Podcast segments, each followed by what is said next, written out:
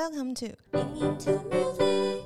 欢迎来到英英有代志，为你带来音乐大小事我。是嘉边，我是 S 边，耶耶！今天真的非常开心，因为我们迎来了我们第一位海龟派青年音乐家。海龟派是那个不要奇怪的，不要奇怪的谐音梗。对他有多厉害，就是除了刚刚我们说海龟派青年音乐家，他也是就是目前英有代志邀请过，就是第一位出过个人专辑的来宾。哦。对，那为什么我们会邀请到他来呢？因为就是主要是呃，英英这次的就是那个传音金曲奖的颁奖典礼这样子，他这次的专辑有入围我们传音金曲奖的最佳演奏奖。哇哦，对，是不是很厉害？嗯然后这还不够厉害，我要为大家细数一下这位来宾就是得过奖，这样。等到我们把所有的奖项全部细数完之后，我们再介绍这位重量级来宾出场。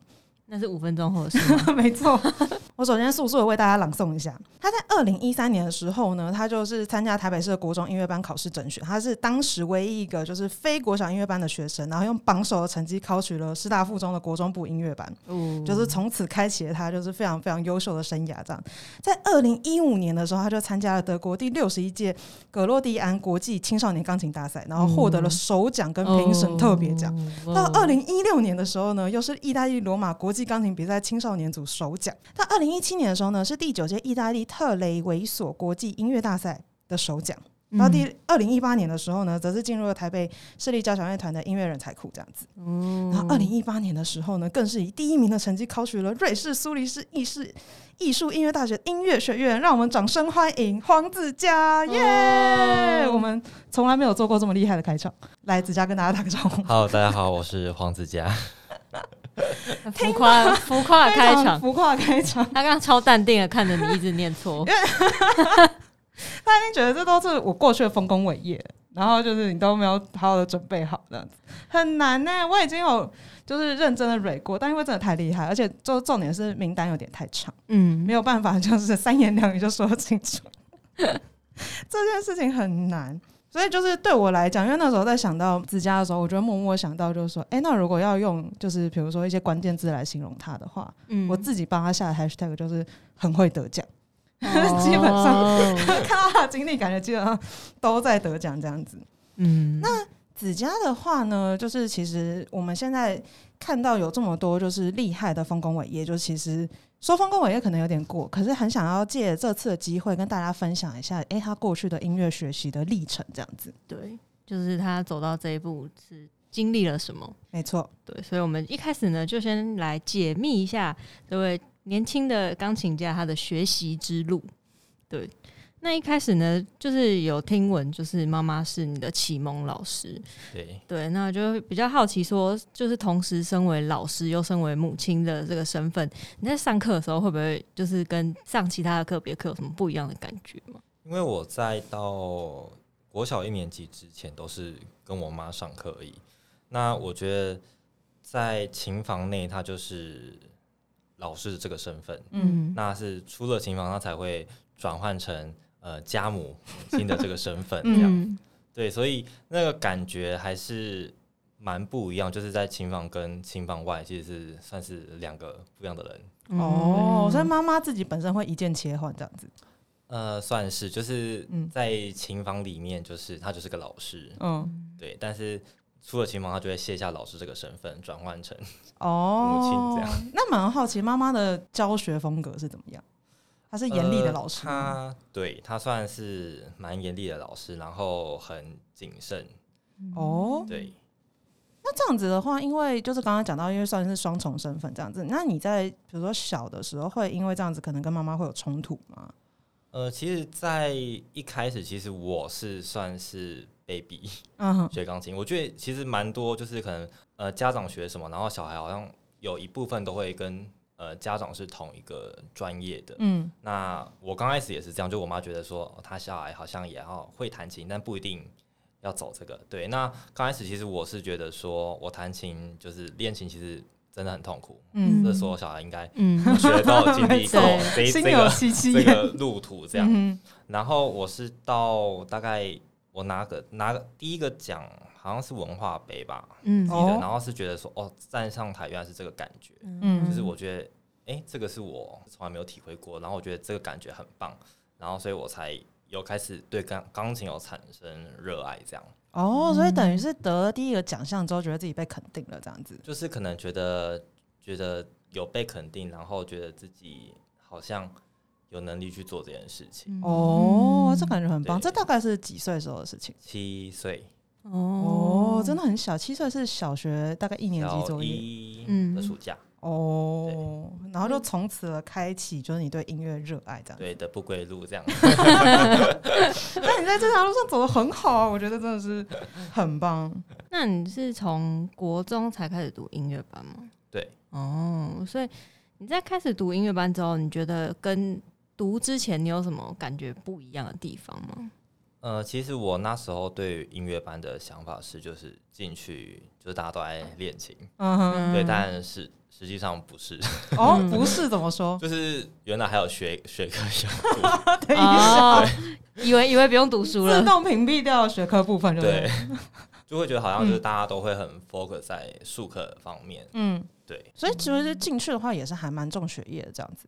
呃，应该算是吧，这个我不是哦，自动省略这样。可是像你国小的时候读的是就是普通班，然后国中的时候才进入就是音乐班，这样你会有一些比如说适应不良或者是不习惯的地方吗？呃，我觉得最开始进去就是可能人际吧，因为刚进去只有我跟另外一个同学，他是我们是非音乐班，哦，对，那嗯其他其实都从可能古听，就是其他音乐班这样，然后他们可能都已经先认识了，嗯，对，然后可能就是你刚进去，就是你有点不能说是被孤立，因为你就是人家就不认识你，嗯。你也不认识人家，嗯。对，所以就是刚开始会有点，可能一前一两周吧，嗯，哦，需要一点时间才可以融入环境。去融入这个新的团体。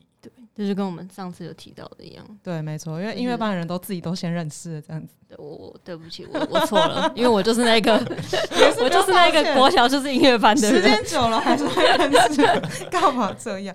那有没有遇到什么其他，比如说很挑战的地方？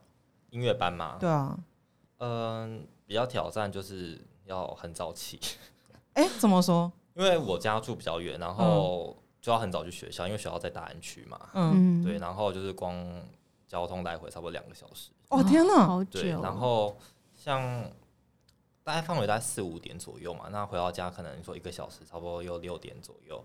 那其实我一回到家就是赶快就大概十分钟内要解决掉晚餐，然后就赶快进琴房练到十点，因为台湾其实很多住户他差不多都要十点左右嘛，对，嗯就不能再规练定，对，所以以就是把握所有时间练琴，然后功课就是晚上回家再去写，嗯，因为就是你要写到多晚都 OK，哦但是可能一弄完就可能两三点，然后你六点又要起床。哦天真的哪，辛苦。真的很辛苦哎、我可以问一下你的副修是什么？我复修理论作曲，哦，好，这个什么了然的笑容？没有啊，就是我刚刚想说他花那么多时间在练钢琴，那他的副修是什么？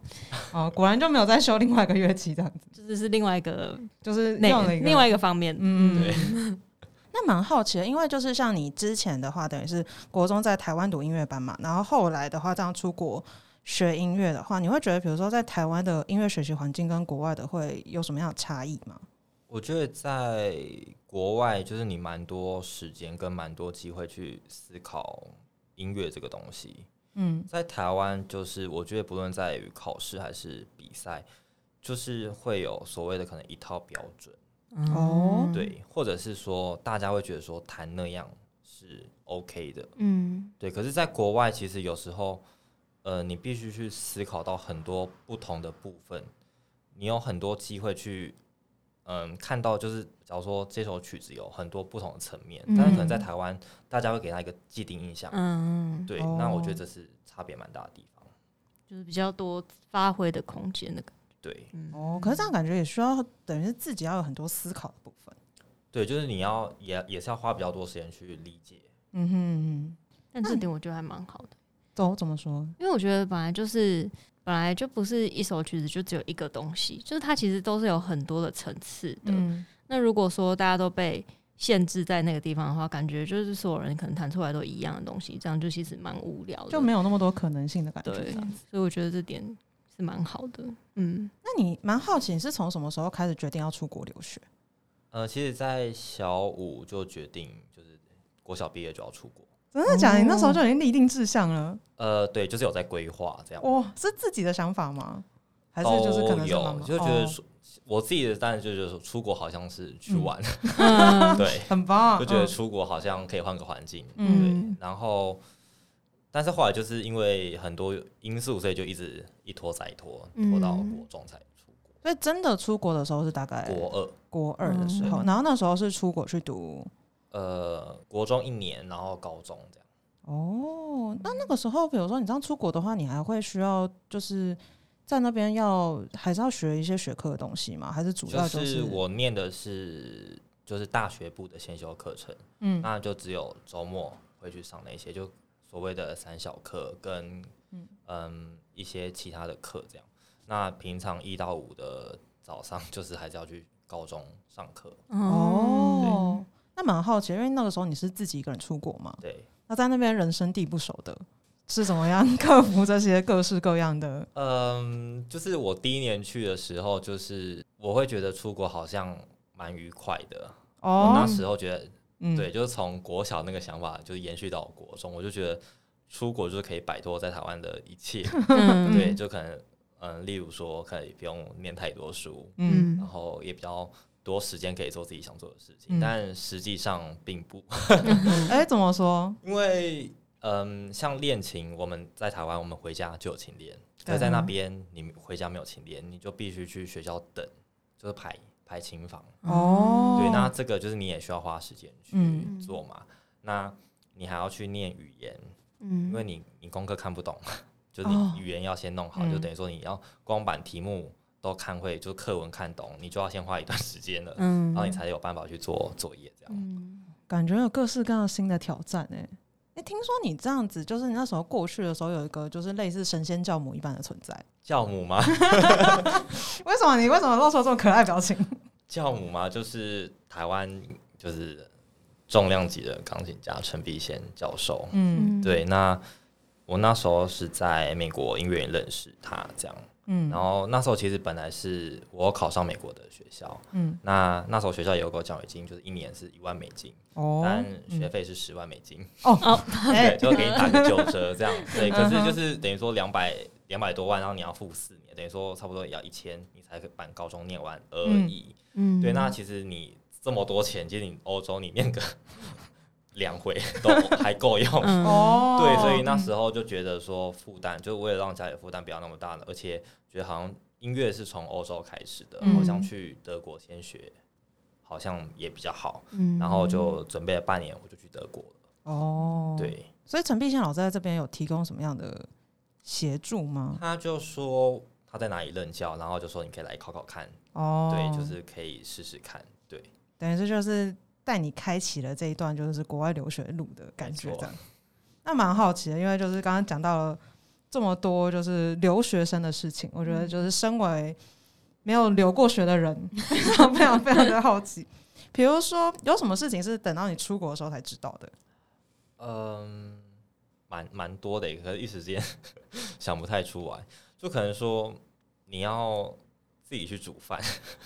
哦 对因为那时候我我去美国音乐院的时候，那时候就是学校有提供那个伙食嘛，就有提供三餐，嗯。然后就平常你也可以出去外面买，然后但是我到那时候刚到德国才发现，哦，原来德国的外食很贵，嗯。对，就跟我想的不太一样，嗯哼哼。对，这是第一个，然后第二个是就是嗯，就是原来那边的课其实好像很容易，可是其实真正去学真的不容易，就看似简单，可是做起来真的很难。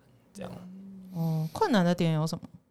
呃，第一个当然是语言，嗯对，你要先去理解它的题目嘛。那第二个其实就是他们很多的题目其实都不像台湾是是非题或选择题，嗯他们比较多的是应用题，就是你可能要写出呃你自己的想法、你自己的答案，就可能全班三十个人有三十种答案这样，哦，这就比较是等于说你要花比较多时间去思考。对，这就跟台湾教就是像教这个教育就差蛮多的，嗯嗯。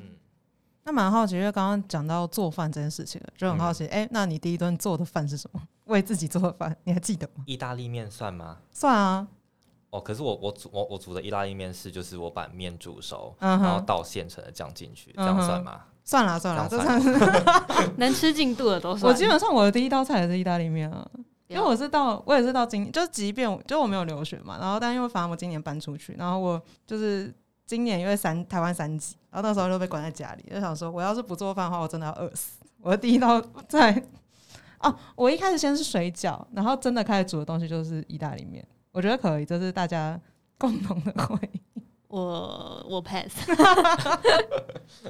可是你这样子出国留学那么多年之后，你的厨艺有精进吗？呃，应该算有吧，就是，但是我觉得我是那一种，就是我我吃可以很简单，哦就我可以天天吃一样。嗯哼哼对。那有就是除了比如说厨艺技巧之外，有解锁什么其他新的技能吗？技能嘛，就很很会旅游，这算一种技能吧。我觉得会，我还会我觉得帮人家安排那个。行程规划小天才吗？对。哦，怎么说你？就我嗯之前有朋友，就是他家人要来欧洲旅行，然后他一起去，嗯然后他就问我说，他就跟我讲他预算，然后他想去哪些点，然后就帮他排一整个行程这样。哇塞，哦这个包套的好棒这个哦！很厉害这个欸，朋友好值得结交哦。旅行好伙伴。真的，那蛮好奇的，因为就是你也在国外读书这么多年，你自己觉得最大的挑战，还就除了比如说一开始语言的隔阂之外，还有什么其他比较挑战的东西吗？挑战嘛，我觉得可能是你必须学会一个人做所所有事情。嗯，对，就是我觉得其实这个这件事情其实也是蛮反映在音乐家身上，因为其实，在练琴的时候，我们也都是自己一个人，嗯那就是等于说你长时间要必须去面对自己，那你就是要去很了解自己到底要做什么。嗯嗯，对，这个其实蛮困难的。哦，了解自己这件事情真的是没有想象中容易。毕竟人是群体的动物啊，就是蛮喜跟别人在一起的时候，你都可以大家互相帮忙、互补什么的。但是一个人的时候，真的就是想法也会特别多啊什么的。对自己的自己的对话时间，感觉就是会比别人还要多很多这样子。那你在这段过程中，你最开心的回忆是什么？最开心吗？嗯，可能出去玩吧，旅游。哎、你是不是这样去过很多国家、啊？其实也没有哎、我都都在德语区嗯，哦对，哦就德国走透透，然后奥地利啊，哦，毕竟语言这样通比较也是比较方便的感觉因。为朋友都在那，所以、哦，蛮合理的，对蛮合理的。嗯那有没有什么很心酸的回忆啊？心酸吗？例如说，可能呃，你去比赛，然后比完了，然后很多行李嘛，嗯，然后结果火车误点，然后你要在火车站火车站留宿，就可能要等过夜这样。嗯哦，对，然后或者然后就弄那么久，就他跟你说火车不开，天就可能就要再去住一晚这样。哦，而且都是自己一个人对，都自己一个人哦。好哦。悲伤哦。对啊，那可以脑补出那种萧索的声音，然后自己一个人在。在火车在月台上，对，天哪，太悲伤了而。且我觉得欧洲是不是其实火车误点的情形比大家想象中还要多很多？蛮多，就可能说德国什么很准时，其实并没有啦。打破了这个既定印象。对，那蛮好奇的，因为就是比如说刚刚讲到有一些开心的回忆，有一些心酸的回忆。那身为你是过来人，你会就是比如说推荐学弟妹也是这么早的就出国读书之类的吗？我觉得其实最重要是自己的心理建设要做好。嗯对，因为我觉得我那时候去，我觉得我就是很天真，因为其实也没有前辈跟我说去那边遇到什么事情，嗯就可能会讲说哦什么找房子很困难，可是我觉得这个都是小事。嗯对，我觉得最重要还是自己呃自己的心理那一关要就是都准备好。嗯，哦，对，其实我觉得年纪其实都是可以被克服，可是我觉得最没办法克服就是自己。哦，对，所以如果没有做好准备的话，可能就不用那么早就尝试这件事情。对，例如说可能嗯，就是你要想蛮多，就可能到那边的生活跟在台湾生活是两回事。那很多人去那边真的是不适应。嗯，对，那其实这个就是你就是没有做好准备，那你过去就哦是浪费时间这样。嗯，哦，这个是这个建议真的是很实用哎、嗯但是真的也是要想清楚了才往这条路走这样子。好，那我们刚刚有了解到自家他的学习的历程，接下来我们就是谈论一个比较日常一点的，没错，就是我们来看看钢琴家的生活原来是长这样。到底是怎么样？首先第一个很重要的问题就是，那身为钢琴家，你一天是如何组成的？呃，假如说在台湾的话，嗯我就是睡饱，哦，这好重要睡饱，然后吃饭，然后看心情去练琴。嗯，哦。看心情练琴是什么样的概念？以前因为以前我都是有点算盲练，就是我就是一头塞进去，然后可能一关就可能好几个小时这样。嗯但就是渐渐会觉得说，我宁愿可能花一两个小时，但是我可以很有效率的把事情做完。嗯，念完这样哦，所以更是重质不重量的感觉。对，所以你会大概在哪些时候练琴啊？会有固定的时段吗？呃，没有诶、可能就下午可能吃饱饭，可能两点一两点进去，然后可能四五点出来。哦，所以你就哦，对，做好准备的时候去练琴，这样子。就是我自己心甘情愿、快乐的时候去练，因为我觉得，嗯呃，练琴效率比就是重质不重量啦，因为你练多可是没有效率，其实也没有好到哪里去，对啊。嗯，确实是这样。那身为一个钢琴家，你觉得必要条件是什么？就是作为一个想要成为一个钢琴家的话，你必须要有不管是身体、心理上的必要条件。嗯，我觉得最重要的一点，应该是我觉得可能是唯一的一点，就是你要学会寂寞、孤独。哇好有深度，那瞬间把我们一整个拉到一个新的层次。对，就是我觉得你必须很 focus 在你的音乐里面，就是你要在各个时刻你都可以自己跟自己一个人对话，然后去了解，嗯，就是不论是你当下练的曲子，还是可能你自己当下的一个状态心情，嗯，就你必须去很了解自己，才会反映在你的音乐上面。对，这是一个要能够享受孤独的人呢、对我我我没有意想到我会得到这个答案，有点有点吓到。一讲完之后，会觉得哦，果然我是没有办法成为音乐家的人。也不是这样啦，因为本来就是练琴的时候，大部分都是自己一个人啊，像对啊，不管你练什么乐器都是一样，你就是自己一个人面对谱，面对你的乐器，对吧、然后要想很多。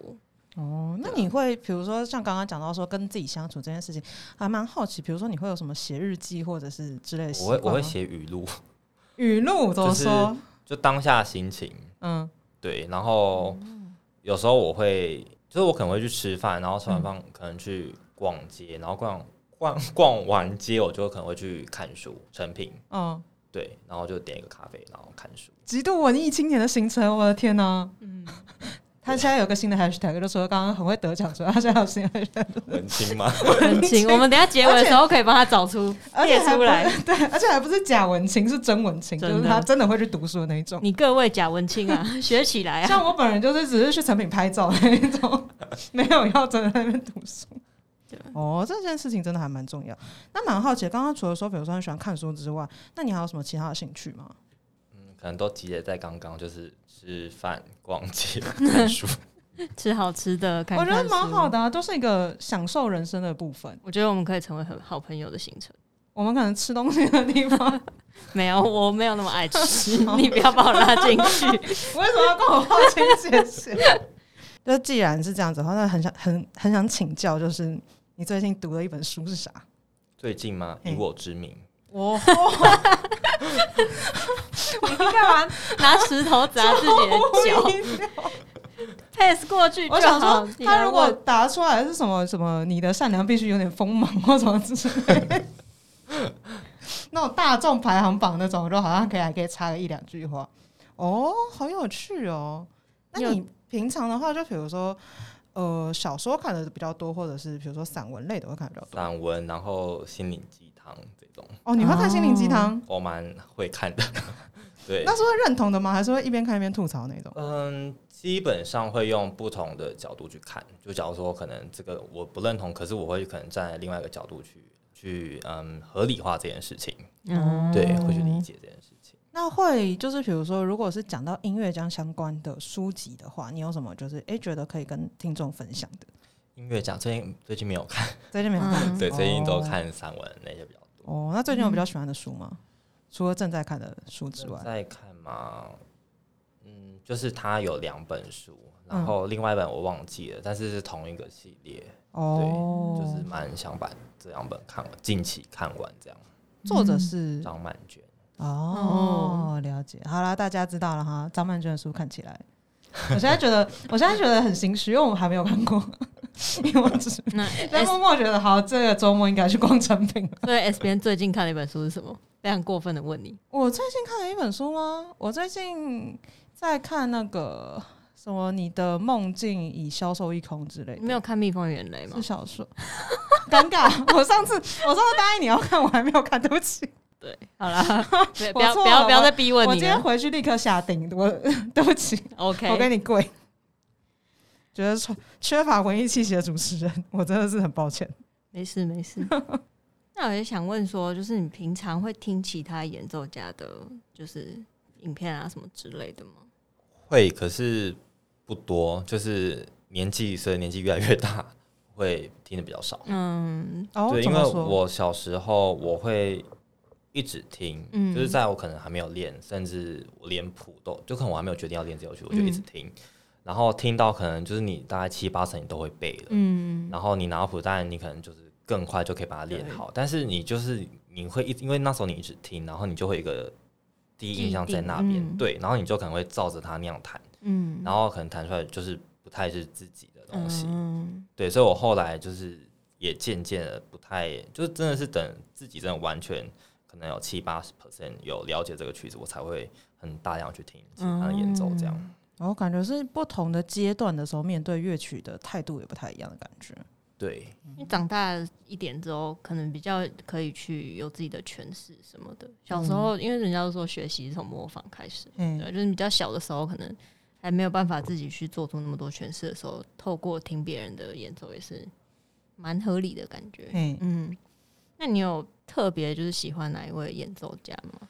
我国高中是最喜欢王羽佳，哦，，对，因为就是他有超级技巧嘛，嗯。然后就是他的就是每个音都是可以精准的到位，就是对，那就是我觉得可能也跟呃随着年纪，然后经历的事情，嗯。然后可能个性也有比较转变，那就是会越来越比较偏比较内敛型的音乐家这样。嗯，哦，对，，有像是什么吗？像一个是赵成真嘛，然后另外一个是孙武 King，他是一个呃，他是在二零零好像二吧，好像是拿那个李呃那个英国那个比赛叫李兹还是？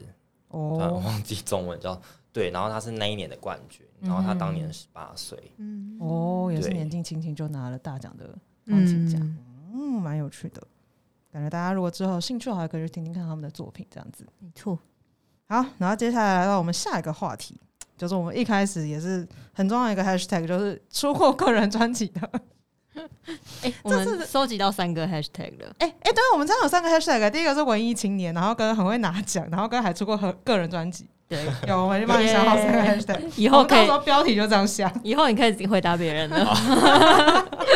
哦，要跟听众解释一下，为什么我们就是很就是很认真帮他想 hashtag，因为我们一开始有议题就是，哎、如果要跟大家介绍你自己的话，你会用什么样的 hashtag 这样子？嗯，然后子佳就非常谦虚的说，哦，我不太确定我要怎么样形容自己这样子，没问题，这种东西，这种标签就是要别人帮你贴的。好，蛮好奇，因为这次专辑入围了金曲奖，想很好奇，就是你就是入围的心情是什么？当初是怎么知道这个讯息的？嗯，其实当初我录完，然后我的唱片公司，我的制作人他说会帮我报金曲奖。嗯，那其实我当然心里 OS 就觉得说，我当然很想入围，甚至得奖。嗯但是我觉得就能，但是那时候其实没有想那么多，就觉得哦，有一张自己的 CD 就已经很满足了。嗯那时候，然后那时候我就是看，我忘记就是不知道哪一天，就是可能一个突然想到，然后我就觉得，哎、金曲好像要报名了。嗯。嗯，然后，但是我不确定他会不会帮我报，可能忘记、对。嗯。然后，但是我后来没有去联系他，然后我就一直在注意这件事情，然后注意到他整个就说好像八月初的公布名单，然后我就每天每天都在想那一天的到来，真的我每天都在想那天，就是包括我中间有可能有个音乐会，有个考试，我完全就是考试有呃有没有过随便拿，然后音乐会就嗯 用心弹一弹，赶快弹完这样，然后我就是一直在等那个名单，嗯。然后结果那一天到的时候，但是我那天人在呃合欢山上，嗯。对，就是网络是很差，然后我就是要一直要打那个网站进去，可是就是没有办法，就是连、嗯。网络就连不上，嗯。然后我就一直很紧张，因为我想要第一个时间点，嗯。我就要知道我到底有没有嗯入围，然后我就一直滑，它就是整个它是没有它是没有分组别，它就是一直这样一长串，然后我就一直在找我的名字，嗯，然后我就先找什么，因为它有什么歌仔戏嘛，然后一些嗯我就先把那个赶快跳过，我就看到 我就直接看最佳演奏奖，嗯。因为只有那个是我的奖嘛，因为像录音就是唱片公司的嘛，然后我就看嗯最佳演奏奖，然后结果就哎看到我名字，然后我就心里就漏一拍，我就觉得哎这是真的吗？我就捏一下我自己大腿，哦，也太可哦好爱了可爱啊！哦！天哪，那在你对合欢上大叫，对啊，你有在荷花上那边大叫吗？也没有哎、我那时候在车上看，哦对，就是一直在找网路。哎，真的很难哎，就是我这么想要知道这个资讯，然后又刚好被困在没有网络的地方。那个感觉很像当初那个大学放榜的时候，哦，对，充满煎熬我的感觉，连查都不，敢查，是我旁边的同学帮我查，说：“哎，你上了。”就是那种感觉。很棒哎。那其实蛮好奇，为什么一开始会有这张专辑的诞生？嗯，其实那时候我在去年年初有一场独奏会在国家音乐厅，嗯然后那时候准备演奏的是三首 Prokofiev 的战争奏奏鸣曲，嗯对，然后那时候就因为刚好疫情爆发，然后就也顾及到大家的安全，然后自己的健康，所以就是觉得先取消这样。然后那时候我老就叶绿娜老师，他就觉得说你都练了，那应该把你曲子先录下来，做个嗯纪念，那以后你可以参考去再看当时你是怎么弹的嘛。嗯。对，然后然后结果他就刚好那时候就这个我的制作人他就是说可以帮我录一张专辑，嗯。对，然后那时候是本来想说是呃他那时候是说先把音录下来，但是没有要出嗯专辑，哦。对，嗯可是他说那时候他准备要做一张这样，然后他那时候我们就在讨论曲目，然后原本是要录 Prokofiev 三个嘛，但是其实那三个大概全部弹完大概一百多分钟，就是其实耗时也耗那个很长很哎，很就是要花比较多钱，嗯。因为你每天录就是只能录一点点，嗯。对。然后那时候我就是一直在排曲子，然后我们大概是三月多联系上，然后四月底定曲目，哦五月底录音，我感觉这个时程其实也蛮赶的哎。很赶，就是在决定曲目，我拿到完整曲目单是四月底，那就差不多只有一个月可以练。嗯对，怎么怎么去决定曲目的啊？呃，那时候就是他要我开，就是我会弹的李斯特曲目，那我当然就开了很多。嗯那那时候刚好因为疫情，所以很多音乐会取消，所以我们那时候就刚好有拿到四天国家演奏厅的空档，这样。那我们有去算时间，就是其实也没办法录太多，嗯所以我们就挑了比较经典的曲目，然后刚好都跟歌德、服饰的有关的曲目嗯来做曲目上安排，这样。所以要在等于是你这样一张专辑，你在四天里面就全部录完了。其实是三天，第一天完全没有录，因为第一天就是去试琴、试音效，然后算是有点彩排这样。哦天哪，比我想象中快好多哦！因为我本来一直想象这种东西就是要录它个我不知道十天、半个月甚至半年的时间。严格来说，其实只有十二个小时，天哪，就是因为小听它的时间就是一点到五点嘛，然后我嗯跟晚上时段，那我们只有一点到五点是有在录，早上都是练琴跟调音效这样。嗯你知道压力会很大吗？那时候蛮大的，，其实跟我想象的不太一样，因为那时候我觉得录音第一个你就是不能弹错，对，这是第一个。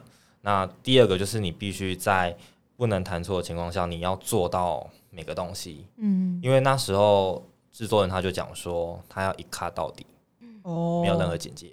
对，所以制作人的这个要求好令人，紧张，就是因为有点像实验专辑这样。那其实那时候我觉得，哇塞，李斯特你要一卡到底，然后你没有任何的 mistake，嗯。这个很难，而且嗯。又挑一些比较难的曲，像魔鬼嘛，魔嗯。魔鬼圆舞曲，然后或者是魔王，嗯。对，然后其实都蛮体力活的。那其实有时候我是像魔王，我可能就一口气弹四遍，连续弹，因为他会觉得说，嗯，我刚开始弹那个情绪不对，嗯他觉得我可能弹完我情绪当下情绪是满的，接着弹第二遍，嗯。对，所以那时候其实弹完四遍，其实就嗯，对，就是有点神志不清。嗯感觉很精疲力竭。我觉得可能要帮听众，有可能没有听过的听众，就是解释一下连续谈四遍这件事情有多么的惊悚。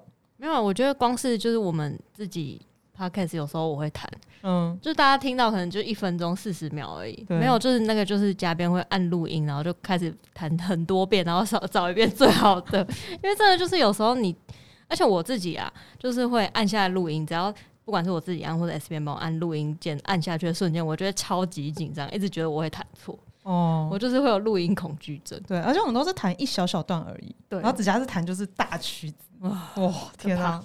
大家可以想象你跑四十圈操场的感觉，哦，这个形容我觉得对一般人应该很有感觉，比较具体一点。很累耶，真的很累。这首这一张专辑的名字是在钢琴上唱歌，对，我其实蛮好奇这个名字是其实因为是 有一首歌是叫嗯、在水上唱歌，或者叫水上吟，反正就它有很多种翻译吧。嗯，那其实那时候嗯、呃制作人就觉得说刚好嗯、呃整张专辑都是跟艺术歌曲有关，嗯。然后他就觉得说，哎、好像就是可以把这个在水上唱歌可以来当一个呃范本，就是可以你可以在钢琴上唱，因为刚好都是艺术歌曲，都是有、嗯。呃呃歌词的。嗯，所以就是蛮符合这张专辑的曲目安排。哦，了解。那所以就是刚刚说，因为从真的确定曲目，然后到就是录音，其实中间的时间很短嘛，就非常赶。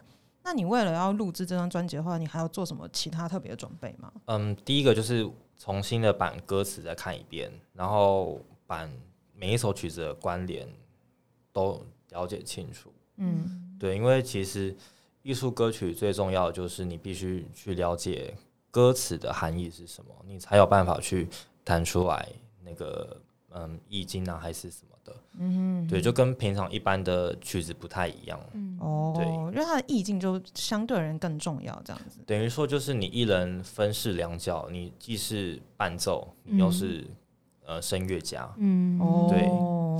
那听说你为了要就是制作这张专辑，你还要去看了浮士德的原著，对，然后歌剧啊都去看，都去看了。就是你必须、因为时间很短，然后你又很大量的练琴，嗯，其实没有太多时间去看，其实都是嗯大就是乱过去很大的对。但也是真的要下苦功哎、因为不是那种就是说弹就弹这样子。确实是这样。那你刚刚有提到说，就是就是制作人会希望你录音的时候可以一次就是到位。那你有遇就是虽然你刚刚说你连续弹了四次，你有中间真的就是弹错或者是什么 NG 的状况过？嗯，这个倒比较少，他其实比较多喊卡是就是他觉得嗯，就是可能风格不对，可能歌词表达不对，就是比较多是风格诠释上的嗯部分，比较少是弹错的部分。嗯对，那风格诠释的话，因为就是我的想象中，比如说演奏者自己会有自己的诠释，然后制作人感觉也会有他的理解。那你们在这个过程中会怎么样沟通？差异会很大有去讨论，嗯就是我们当下会去，假如说我弹那边不太对，弹第二遍又不太对，嗯他就会冲出来跟我讲说，呃，你我们来试一下，他想要跟我想要的。可能做一个结合，或者是甚至改成他的版本。哦，对，那例如说，可我讲一个部分好了，可能像《魔鬼圆圆舞曲》，它有一段是它中间是有嗯一点点休息时间，但他希望说我直接过去，嗯不要休息。嗯那我会休，大家其实会休息。第一个是上面有一个可以休息的时间，第二个是呃手可以休息一下。嗯 对，但是他希望说他觉得要比较紧凑一点，而且没有人这样弹过，他觉得你要去试。嗯那当下其实我也没有练过，等于说你当下试了，马上就录了。哦，对，然后结果对他就出现在 CD 里面了。嗯，对那你自己觉得这样子的调整效果是好的吗？我觉得每个时间点你再去看会不一样，但是我觉得当时那个时间点，我觉得哎、诶是创新的，是可以去嗯被演奏出来的。哦，对，那像录音的时候，刚刚讲的，比如说制作人一定会在现场陪你，就是跟你一起，然后你自己本身，除了你们之外，还有什么其他工作人员的配置吗？嗯，就是还有一个秘书，就嗯是负责跑跑东跑西的，嗯然后还有一个是最重要的工程，就是钢琴调音师，全天在里面陪我。哦，为什么钢琴调音师是很重要的角色？因为第一个，我们我们那一台琴，我们就是会依照每一首曲子的风格跟声响效果去做调整，就嗯每一个每一台就是每一次弹的曲子不一样，那一台琴就会做不一样的调整。哦，所以每一首曲子他都要去调那个对，例如说可能像魔王好了，嗯。魔王就是最有名，就是它的重复音。那其实这个就是说，第一个钢琴反应要更好。嗯。对，虽然是已经到演奏琴没错，可是有时候还是会不是那么灵敏，所以他就要去做到我可以弹的嗯，不会间断那样，就是要一直不断做调整。假如说我觉得呃这个音太闷，他就要马上来调。哦，对哦，所以他就是要等于是现场，他就是 stand by，然后有任何调整，他就要去调这样，。对所以就是这一个录音的过程中，他都一直跟着你们这样。对，就整天。哇，那也是扮演一个很灵魂的角色。真的也没有想过，因为刚刚我想象中就不会出现调音师这个角色。我第一次知道，原来录就是这样子的音乐专辑，但是它是这么重要的存在，这样子。嗯因为基本上的音乐专辑都是早，就是刚开始调好，然后可能录完那天，隔天早上可能再调一次，哦就这样而已。嗯但是因为就是我们会希望说要做，我们就把它做好，就是会依照每一次的曲风去做调整。因为加上李斯特的曲目也都比较有 powerful，嗯对，所以就等于说很容易会音就会跑掉，嗯所以也都要一直去调。哦，对了解。那这次这张专辑，除了就是入围了传艺金曲奖之外，你有其他得到什么样就是让你觉得蛮印象深刻的回馈嘛？包括从你身边的人啊，或者是其他人这样？嗯、比较少哎、就是可能就是入围比较印象深刻。呃，毕竟这还是最最明显的一个东西。对，然后奇会有就是比如说，嗯、也是看过原著的人啊，或者是就是他就是认真听完你这个专辑的人，然后给你一些比如说很 detail 的一些就是就是比如说跟你聊一些很深入的东西，知道吗？还没有人哎、真的假的？对啊你应该你应该当第一个我。们在此呼吁，我我怕那个境界太高深，我没有办法理解。可能说，可能听完整张，然后虽然听得很认真，但我整个人讲说，我觉得很好听，词词汇贫乏。不止，我觉得就是因为感觉他们投注很多心血，所以不只是就是除了演奏之外，我觉得刚刚因为子佳有讲到他在。就他也有讲到说，比如说他会需要观赏其他作品之类，我觉得好像会是它是一个可以一听再听的转作品，就是可能你第一遍是欣赏就是演出本身，嗯然后可是慢慢慢慢你可以再去更了解意境这样子。嗯等到我参透了，我可能 再给一些，你要口号连线我？没有办法，对我没有办法在这么短的时间之内参透这个作品这样子。嗯那蛮好奇的，就是这样子，第一张专辑结束之后，你未来还会有其他，就是比如说录制专辑的打算吗？嗯，就是有计划第二张。真的假的？对那会是挑战类似的这种概念吗？还是会有现在是有雏形的吗？呃，目前就是有两个，就是两个 plan 这样，哦对，就是不同的组合。对，那你是享受这个录音的过程的吗？嗯，不太享受，因为其实 蛮辛苦的。哦因为其实那几，因为我觉得可能是因为第一次啦，所以现在才会有这个想法。因为其实，嗯，跟我原本想象的不太一样，就是我当时会觉得说我要谈好就好，嗯嗯对，但其实不只是谈好而已，就是你还要去想说你当下的回音有多少，然后你的歌词表现到底是有没有出来。嗯对，这就是已经是到等于说你是在录一个音乐会，但是嗯你是可以一直录嘛。嗯嗯对哦，感觉真的是很期待未来的其他作品这样子，而且感觉这样录制一张专辑的过程中，自己也会有很多收获。嗯，就是跟以往自己练琴跟音乐会应该是都很不一样。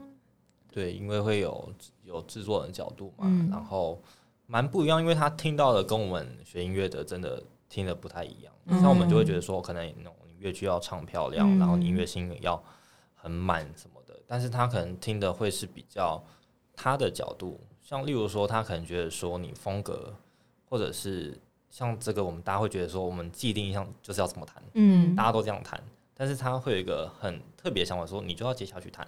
嗯。对，这我觉得也是从中有学习到蛮多，也聆听到很多不同的意见。嗯对哦感觉会激荡出一些不同的火花，这样子。对，嗯，非常高兴，就是今天子佳可以来跟我们分享，就是他的这些学习的过程，然后以及就是准备这张专辑背后的各种故事，这样子。对就很期待大家就之后也可以去听听看这张专辑，这样子。没错，嗯，非常感谢他今天来陪我们分享这些小故事。那我们这集就差不多到这边结束啦，我们就下集再见，拜拜，拜拜。